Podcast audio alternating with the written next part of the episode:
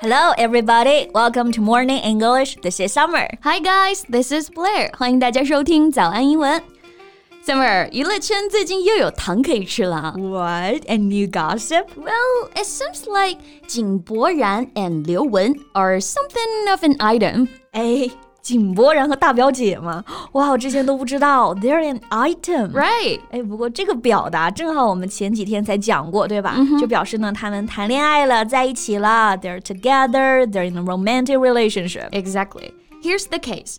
They didn't announce it officially, but they were seen holding hands while on a double date with another celeb couple. Wow, juicy! First, holding hands. Exactly. Second, on a double date. 是的啊，狗仔拍到他们俩呢，十指紧扣，手牵着手啊，然后还和另外一对明星夫妻 double date 四人约会啊。那这个 double date 双重约会，其实也就是指两对情侣一起出去玩啊。而且另一对是也是明星夫妻，对吧？Celeb couple. Celeb 就是 celebrity 名人的这个词。So who are the celeb couple? 杨丞琳还有李荣浩 They're also very sweet, right? Holding hands after having a meal at the restaurant. 所以这基本是实锤了，对吧？When are they going to make their relationship public? Well, until now, they have avoided speaking about it. But just last month, Liu Wen was also seen entering and leaving Jing Boran's house a number of times. 哇，这就是秘而不宣的状态了啊。well, anyway, I'm very interested in this couple. Can we talk more about them in today's podcast? 我也觉得这一对很好磕啊。那今天呢，我们就一起来聊一聊这对还未官宣的情侣吧。 Okay, so 1st i I've got a question. How tall is Jim Boran? I mean, to be with a supermodel, he can't be too short, right? 我觉得平常可能看不太出来啊，但是井柏然其实也挺高的，他有一米八三，然后刘雯是一米七九，so height wise they make a really good couple。哇，竟然有幺八三啊！那他们俩这个身高真的是很搭的，They're a perfect match. Right. 这个 match 我们之前也提过，表示很搭配。We can say they're a perfect match or they're a match made in heaven。 Yeah, they made a good couple. 俊男靓女啊，不过在气场上 呢，我感觉他们俩风格就挺不一样的主。要是刘雯大表姐的这个气场太强了，是吧？哎，真的是的啊，毕竟超模啊，像《纽约时报》呢就给刘雯一个这样的 title：China's first bona fide supermodel。 Bona fide，那这个词可能有同学觉得是你自己编的啊。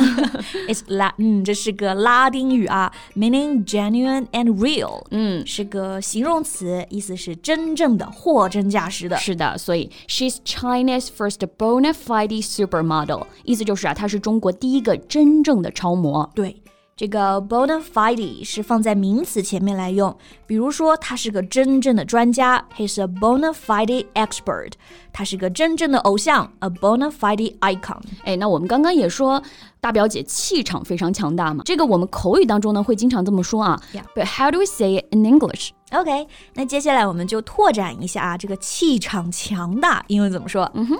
OK，the、first word I'm thinking is this one, charisma. 啊，charisma，那这个词主要是指魅力吧 Yeah. The powerful personal quality that you have to attract and impress other people. 是的，个人气质非常的强大，很吸引人。像这种魅力四射的人，因为通常气场都不会很弱，对吧？对所以我就想到这个词嘛。比如说，我旁边的贝贝老师就是魅力十足，You have this great personal charisma。 I can't agree more. 你看，自信的人最有魅力啊。而且这个词呢，其实也可以用作形容词啊。charisma 是名词。Charismatic 就是呢充满魅力的，比如说啊，我们 Summer 老师是一个充满魅力的老师。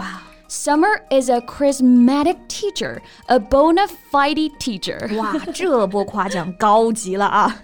Okay, so our charismatic player. What other words can you think of? I think this word fits in quite well here. Aura, A U R A, aura. 哇，我好喜欢听你念这个词啊，好有感觉，而且这个词真的很贴切，对吧？不就是气场这个意思吗？对，aura 本意指的是气氛、氛围，或者我们说的气质，a feeling or particular quality that is very noticeable and seem to surround a person or place，很明显的围绕一个人的感觉，也就是我们说的气场。对，而且刚刚你真的读起来很有气场啊，aura。 aura，感觉还有一种神神秘。秘感。对， 要造句的话呢，比如就对别人说啊，你很有气场、y o u have an aura around you, or you have an aura about you。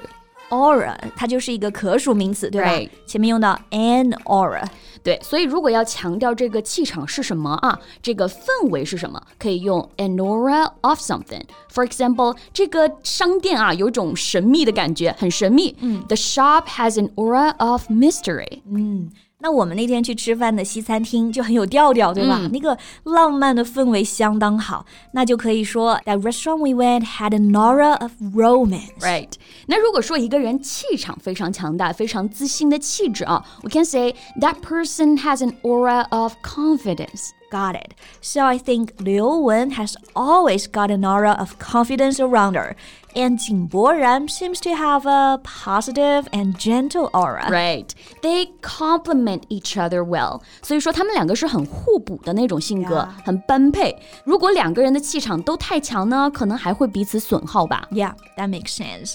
OK，那这个有气场啊，我觉得这个词应该也可以用 presence，就是在场出席的那个 presence。熟词生义吗？是的，它除了表示刚刚说在场呢这个 presence 做名词，还可以表示风度、气质、The quality of making a strong impression on other people by the way you talk or behave, and it's used in an approving way. 嗯，就是说这个人很有气质啊，到场都自带光芒那种。 对，比如很常见一个搭配就是 a man of great presence，很有气场、很有风度的人。诶，那像刘雯在 T 台走台步啊，也是非常有气场。So we can say she has that stage presence and is appealing. Right, very powerful stage presence. 那气场这么强大的大表姐，现在也在谈甜甜的恋爱呢，就坐等他们之后官宣发糖啊。是的，祝福祝福啊。All right, so I think that's all the time we have for today.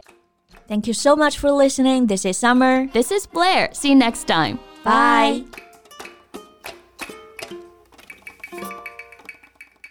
This podcast is from Morning English. 学口语就来早安英文。